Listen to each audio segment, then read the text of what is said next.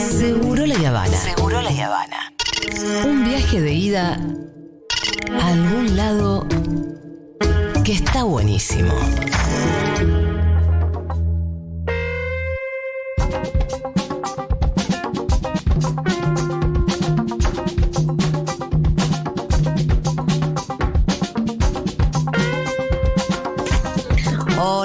Yo le regalé el libro a mi mamá que vive en Villa Gesell. Mi mamá lo estuvo pasando a todas sus amigas que tienen ahí un, un grupo que se llama Las Chicas de la Mujeres. Lengua, donde leen juntas. Son todas mujeres de 70. Ah, Así que se me ocurrió que le voy a regalar a mi mamá el curso y yo lo voy a hacer Excelente. también para encontrar ahí un modo de, de estar juntas a, a la distancia también. Así que celebro este, este curso. Eh, Eh, ¿Qué relación tiene Santiago Levín? ¿Qué tal? ¿Qué tal, con, E- con Eva Perón. Bueno, es, un- es una buena pregunta. Yo he pensado muchas veces. Estaba recién estaba pensando cuántas cosas pasan en la FUTU, ¿no? Sí. Estaba escuchando un poco a Julia Rosenberg. Este fin de semana estuve escuchando una de las columnas en PCR de Resnick y hoy la quería recomendar una en particular. Digo, bueno, son un montón de cosas buenas juntas, sí. muchas cosas. Ayer a la noche estuvimos presentando en la Feria del Libro eh, las cuatro ficciones ganadoras del premio Futurock Novela.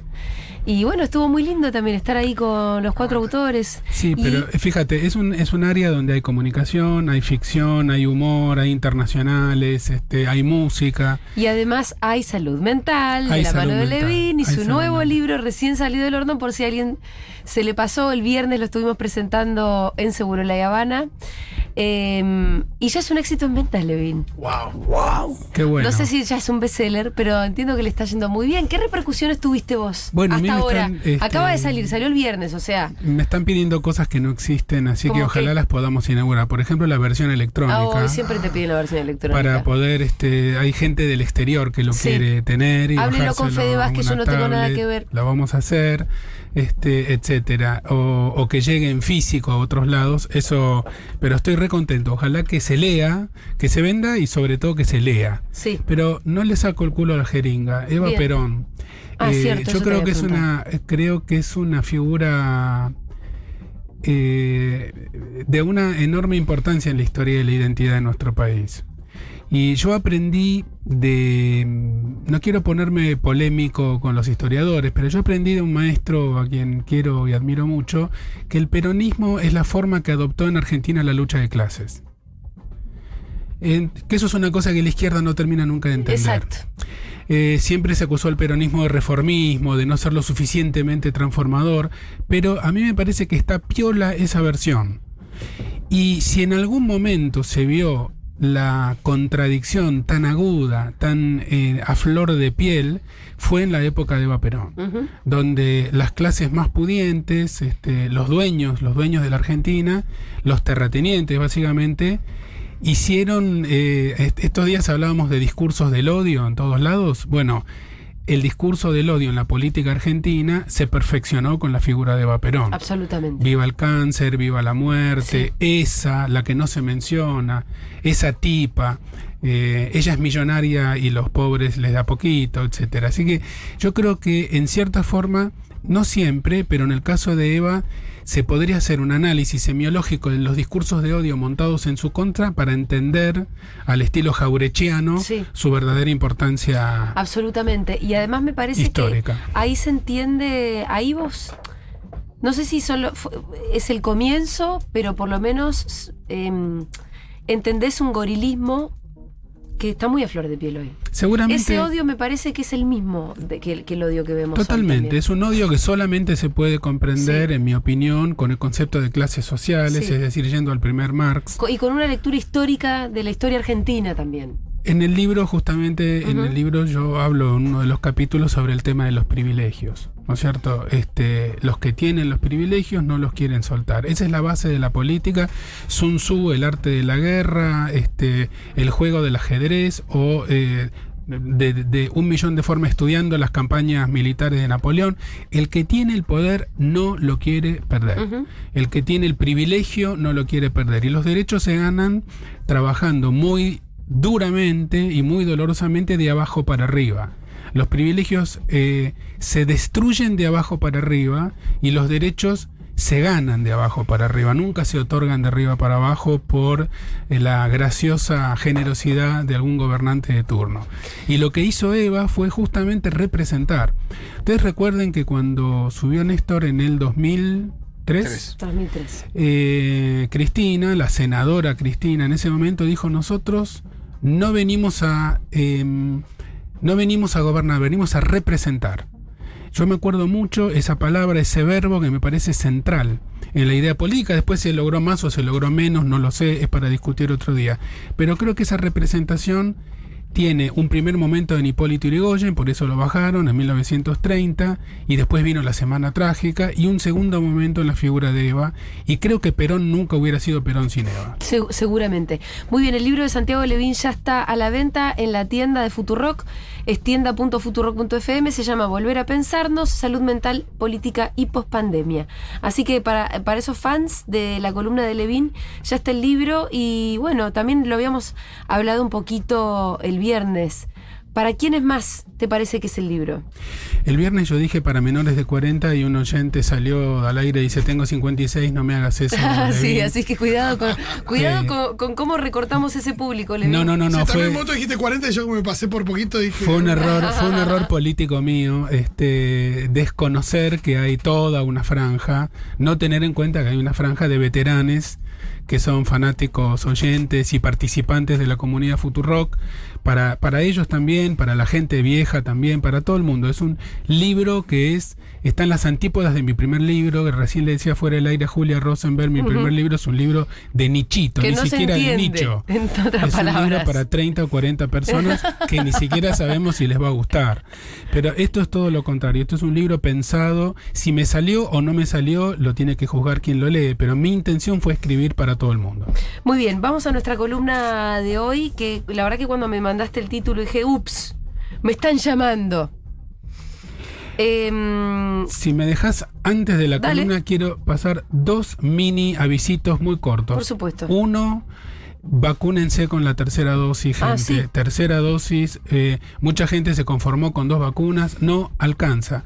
Primer refuerzo o tercera dosis, en casi todas las jurisdicciones es libre, anda y vacunate ya. Mira, eh, este fin de semana estuve en el método Rebord, que lo pueden ver en YouTube, está bastante interesante. Y Rebord venía de, mm, de cursar un COVID y me contó ahí que era porque no se dio la tercera. Los Se dio la primera, la segunda, la tercera le dio fiaca, le pensó que ya era suficiente y lo agarró con más de cinco meses desde la segunda y lo agarró casi Estos virgen. son los mejores, est- esto sí, acá sí son los menores de 45, 50 años. Vacunate, si tenés dos dosis, ponete la tercera, si tenés tres, ponete la cuarta. Punto.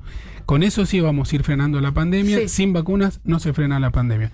Y el otro aviso que quiero pasar es, vayan y busquen el eh, PCR de Resnick, particularmente la columna que se llama Bullshit.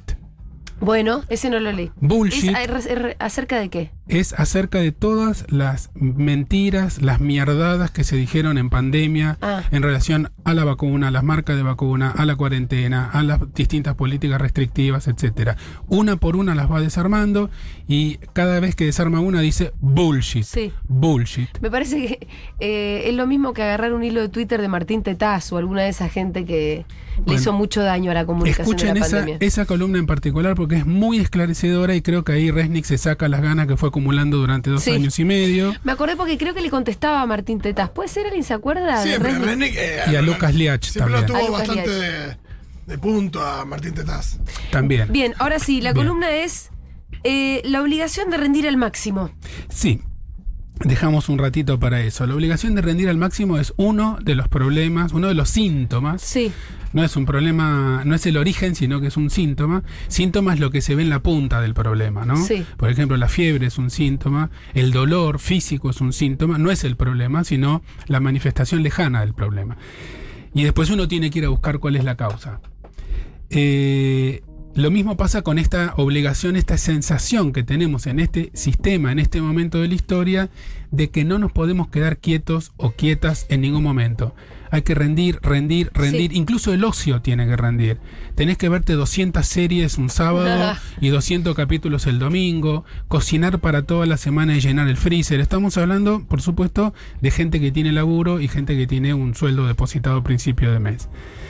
Eh, el sistema nos ha ido llevando, el sistema capitalista, este sistema social y económico, eh, multiplicado en su intensidad por las redes y por esta comunicación que nos hace la falsa sensación de ser libres, como dice Byung-Chul Han, filósofo coreano-alemán, Sí. eh, que recomiendo mucho leer, que tiene libritos cortos, muy claros y fáciles de entender. Eh, Byung-Chul Han dice, eh, vivimos en un momento en donde nosotros nos explotamos a nosotros mismos y con eso nos sentimos libres. En realidad estamos entrampados en una lógica que es la de producir, producir, producir, producir. Novedades, eh, trabajo terminado, este, programas. El fin de semana tienen que ser programas. El viernes Claro. a la noche, jueves a la noche, para joda, viernes a la noche. El sábado hay que dormir un poquito porque después hay que aprovechar, el domingo hay que aprovechar. Esto de aprovechar y aprovechar y aprovechar, por un momento uno podría pensar, bueno, está bien. Se está tomando conciencia de que la vida es corta, este, no vamos a completar el chiste con lo de la vida es corta, pero este, eh, eh, pero no, no es esa, no sería por ese lado, no sería por aprovechar, sino por una especie de imposición.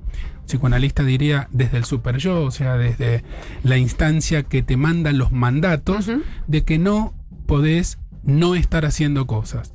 Y esto, esta imposición, este mandato, nos tiene bastante estresados y estresadas en esta época de nuestras vidas. Hay que estar produciendo novedades todo el tiempo. Hay muchas... eh, esto se manifiesta en infinidad de rincones. Por ejemplo, cuando te preguntan en una entrevista laboral, la pregunta que yo detesto, que me parece de una manipulación inaceptable, ¿cuánto querés ganar? Es una pregunta de mierda, es una pregunta manipuladora, facha. ¿Cuánto quiero ganar? Lo mejor posible, lo que sea más justo para Lo vivir mejor en que un me mundo. puedas pagar vos. Claro, entonces quedas descartada. ¿Quiénes buscan? ¿A, a quiénes seleccionan en este, los seleccionadores de personal? No, lo que esté dispuesto a pagarme. lo que no sé. Claro, pagame lo que vos quieras. Yo total, yo me exploto solo a mí mismo y voy a tratar de rendir lo más posible y no me voy a meter en el sindicato. Entonces, esto que está pasando ahora es el colmo, como si estuviéramos llegando al máximo del individualismo, con la sensación falsa de libertad, con la sensación de que agruparse para pelear por los derechos no sirve porque es anticuado, y en realidad nos estamos enterrando cada vez más en una especie de estrés, de estrés de rendimiento. eh, Ay, yo siempre siento que tengo que estar haciendo algo. Y esto. Y eh, después también, pero me pasan dos cosas contradictorias. Siento que tengo que estar haciendo algo y al mismo tiempo sufro mucho la cantidad de cosas que tengo que hacer. claro. Eh, Eh, es una locura lo que La me pasa en la cabeza. la Estoy identidad. estresada, digo, quiero tiempo libre, quiero tiempo libre. Cuando tengo tiempo libre, digo, a ver qué es lo que puedo hacer con mi tiempo libre. Esto tiene que ver con la identidad, con quién uno siente que es y cómo uno se presenta frente a los demás. Si vos viajás en tren con una persona al lado que no conoces y empezás a charlar, una de las primeras preguntas es, ¿y vos qué haces? ¿O vos qué sos? ¿Y cómo se responde eso? ¿Soy un buen tipo? ¿Soy un vecino de Floresta? ¿Soy un buen asador? Soy papá. ¿Soy hincha de River? ¿Soy papá? ¿Soy este, el humano de Pampita y de Apolo? ¿Qué, qué se contesta a eso? No, uno tiene que tirar una profesión, un oficio, un comercio y mostrar que ¿Qué uno le ofreces hace. al mundo? ¿Qué haces? Y hay algo que a mí me llama mucho la atención, es que me da la impresión de que esto es algo relativamente novedoso en nuestro país, porque nuestro país culturalmente uno no lo asocia tanto a esto de la, del hiperrendimiento, de la eficacia, de la eficiencia, como no sé, uno piensa, no sé, de la sociedad japonesa se habla mucho de eso hace rato, de la, de la sociedad de Corea del Sur, de los jóvenes angustiados, eh, pero bueno, ahora evidentemente llegó, no sé hace cuánto, no sé cómo llegamos a esto, pero evidentemente estamos atravesados por eso. Sí, no, no, no creo que sea como las culturas orientales, eh, en donde existe un, un sistema filosófico moral Sí. Claro, que a uno lo eh, exacto sino más bien creo que esto tiene que ver con el desbande con una especie de viaje lento hacia la banquina del sistema occidental, muy eh, potenciado por las redes, que hace que eh, si no estás haciendo muchas cosas, no existís. O sea, Ujú. perdés identidad. Sí. Entras en una especie de anomia. ¿Qué Y es después, eso de bueno, dormir la siesta? Eh, hay otra cosa que, mm, ya que trajiste las redes también a colación, hay mucha gente que tiene que además de tener que estar haciendo algo, tiene que mostrar que lo está haciendo. Claro. Hay gente que si no hace el story de lo que está haciendo, No pasó. no pasó. Claro. O siente que está haciendo lo, lo está haciendo al pedo, o no sé. Sí, y ahí también se genera una cosa donde como todo el mundo de alguna manera dibuja que está rindiendo al máximo y que está disfrutando y que, eh, digo, esto que hablamos de siempre de las redes, ¿no? Lo que, lo que uno muestra en las redes que no, no se ajusta a la realidad, sino que es una cosa muy idealizada. ¿Qué pasa? Cuando la gente mira para los costados, si no se siente afuera, si no, si no está a la altura de esa situación y siente que nunca puede estar a la altura. Pero esto se aplica a todo, no solamente a lo laboral, se aplica, por ejemplo, a lo sexual. También. Mucho, mucho, gran cantidad y con mucha frecuencia, todo el tiempo, todo, pim, pim, pim. No, porque yo cuando me meto a hacer esto es. Salen fuegos artificiales por todos lados. No puedo no tener ganas. Hay que tener ganas, hay que estar al palo y hay que siempre meterle para adelante. Sí, El, cuidado, el, el ejercicio del cuidado del El cuerpo, cuidado las del cuerpo. vacaciones. eh, no, las vacaciones, sí. como esa gente que dice, vos estuviste en Chiloé, sí, fuiste a tal lado, no, no estuviste en Chiloé. Ah, Claro, porque tenés que conocer todo. Llegás a un lugar y tenés que conocer todo. Yo tengo un colega que publica de otra especialidad, nunca se va a enterar lo que estoy diciendo, por suerte, que publica todos los días fotos de los menús gourmet que cocina. Sí. Pero nunca un sándwich de milanesa. Todos los días come caviar. Todos los días pasa tres horas cocinando. Porque no se puede comer, Y no, sí, sí, no se puede tener una vida en- Normal. En, segunda. Tiene que ser siempre en quinta. Sí. No podés un día comerte un pucherito o hacer algo con las sobras del día anterior.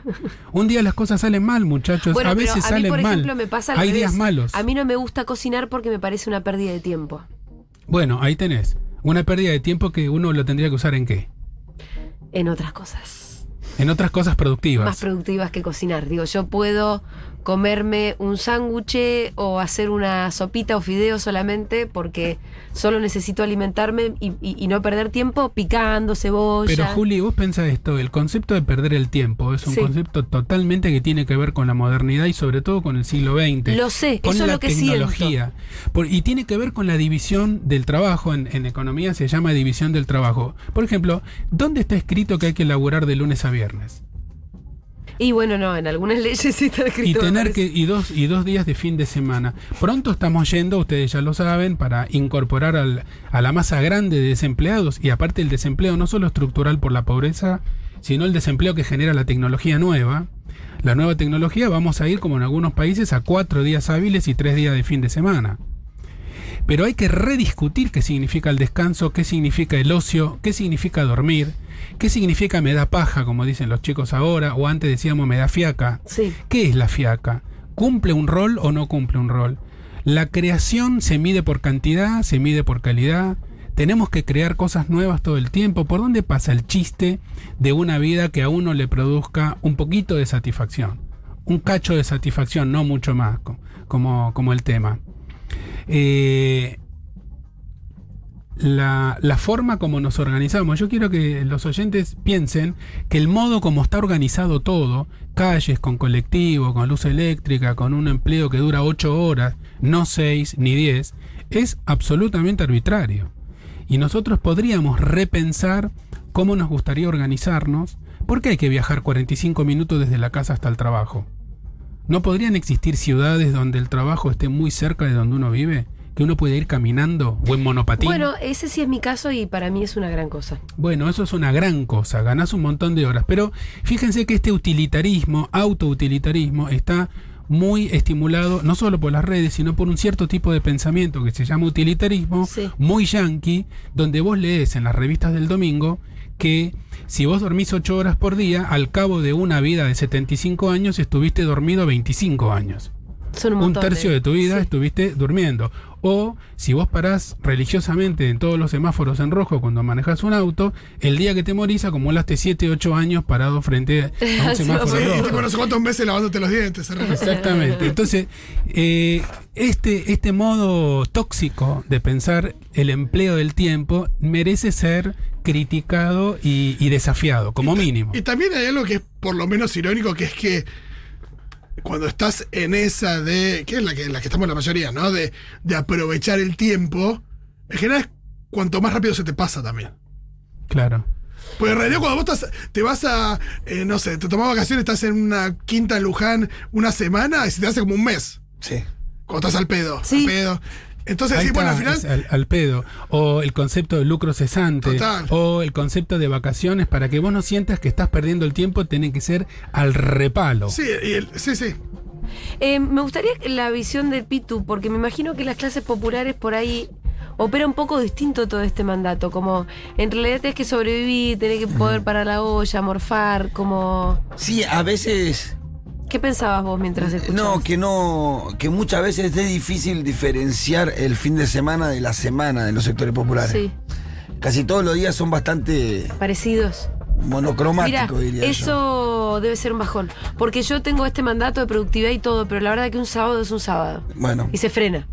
para los sectores populares, para muchos, muchas familias, no hay diferencia entre fines de semana y sábado, porque los parámetros que a nosotros nos marcan los fines de semana, o ahora yo que trabajo acá o que tengo con, Sí. no son los mismos que, le, que a los de los sectores populares, porque ¿qué te marca vos que arranca el fin de semana? Bueno, mañana no venimos a laburar. Eh, Tienes que tener un laburo fijo para no venir a laburar. ¿Entendés? Primero hay que tener Sí. un laburo físico, eso está para a laburar. Claro, o pero sea. si vendés sándwiches de milanesa en la esquina es lo mismo. Vas el sábado, Claro, vas el vas el domingo. domingo, vas todo. O sea, el- el- el- hay un montón de cosas que pasan todos los días que no, no hay diferencia entre un sábado, un domingo que un lunes. Sí. Bueno, ahí Eso es feo porque Porque no. hace la eso- vida muy continua, Sí, muy sí. monocromática, muy, muy Y no tenés un día que te obliga un poco a parar. Ahí volvemos a Eva. Al domingo, a los hoteles sindicales, a las vacaciones, Claro. a, Bueno, por eso, derecho, porque ¿no? este, la a característica la obra pri- social. La característica principal que tiene los fines de semana es el ocio, la recreación, cosa que los sectores nuestros no. Date cuenta que cuando otro sector se está divirtiendo, el nuestro está trabajando, porque por ahí vos vas a una feria espacial el el fin de servicio, semana. la idea del servicio. Eh, y nosotros estamos en la feria, o por ahí vas a una plaza en donde hay un montón de manteros vendiendo cosas, bueno, somos nosotros los que estamos vendiendo ahí. Entonces, mientras otros eh, se recrean, los nuestros siguen laburando. Claro, claro, totalmente. Totalmente. Bien, Santiago Levi, muchas gracias. Un beso.